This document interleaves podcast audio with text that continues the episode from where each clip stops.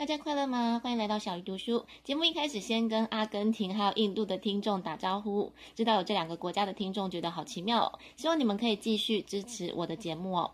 今天要分享佐佐木圭一的所谓情商高，就是会说话。大家都知道如何说话很重要，但往往掌握不住诀窍。比如，那么要如何说话让对方不容易拒绝呢？作者提供了三个步骤。第一个步骤是不直接说出自己的想法。一般人常常不假思索，把脑中的想法直接说出来，但这样往往招致反感。而第二个步骤是要揣摩对方的心理，先根据平常表现去猜测对方会对你的请求有什么想法。如果对方会马上答应，当然可以直接说；但如果对方会拒绝，就要换一个方式。这就来到第三个步骤，考虑符合对方利益的措辞。提出的请求要让对方利益跟自己的利益趋于一致，即使措辞有一些改变，但最终目的达成就可以了。比如说家里有很多橘子快要坏掉，可是家人已经吃腻了。这时候如果你直接说“赶快把橘子吃完”，应该没有人想要理你。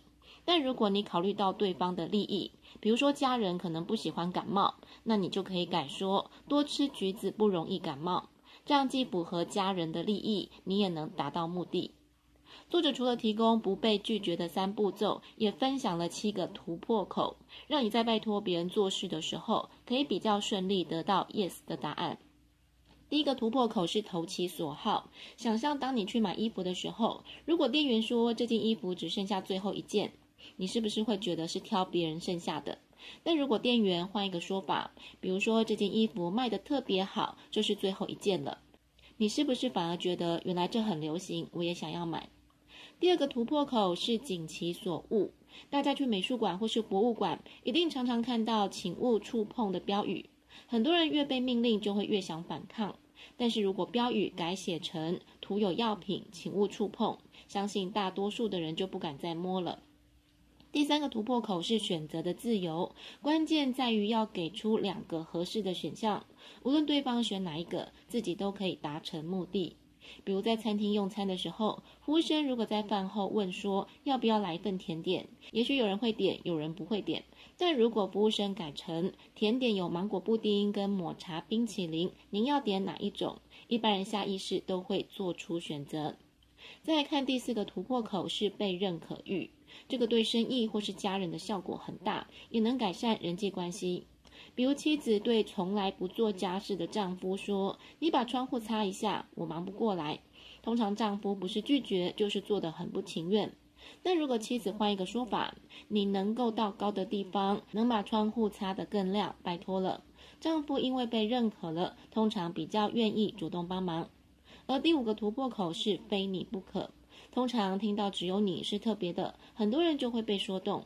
作者就举了亲身的经历，他从电脑到手机各种设备都是在 A 公司买的。有一次故障了，他询问客服中心要如何处理，结果客服不只是简单回复说会免费更换，而是进一步的说，我们只为一直支持本公司的佐佐木先生免费更换。听到对方这样说，原本是对故障的投诉，反而产生了享受到被服务的好印象。第六个突破口是团队化，一起这样的说法本身就很令人愉悦。例如，女性朋友经常会被问到“一起去洗手间吗？”而男性朋友可能会被问到“一起去抽根烟吗？”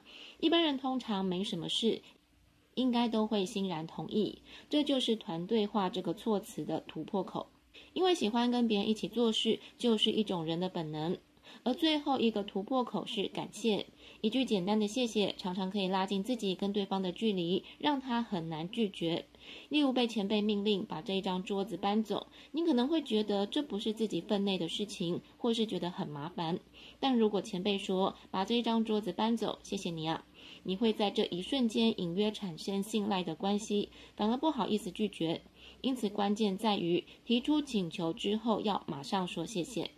下次当你有求于人，试一试作者的三步骤，同时运用七个突破口，让事情更顺利的完成。小鱼读书，下一次要读哪一本好书，敬请期待。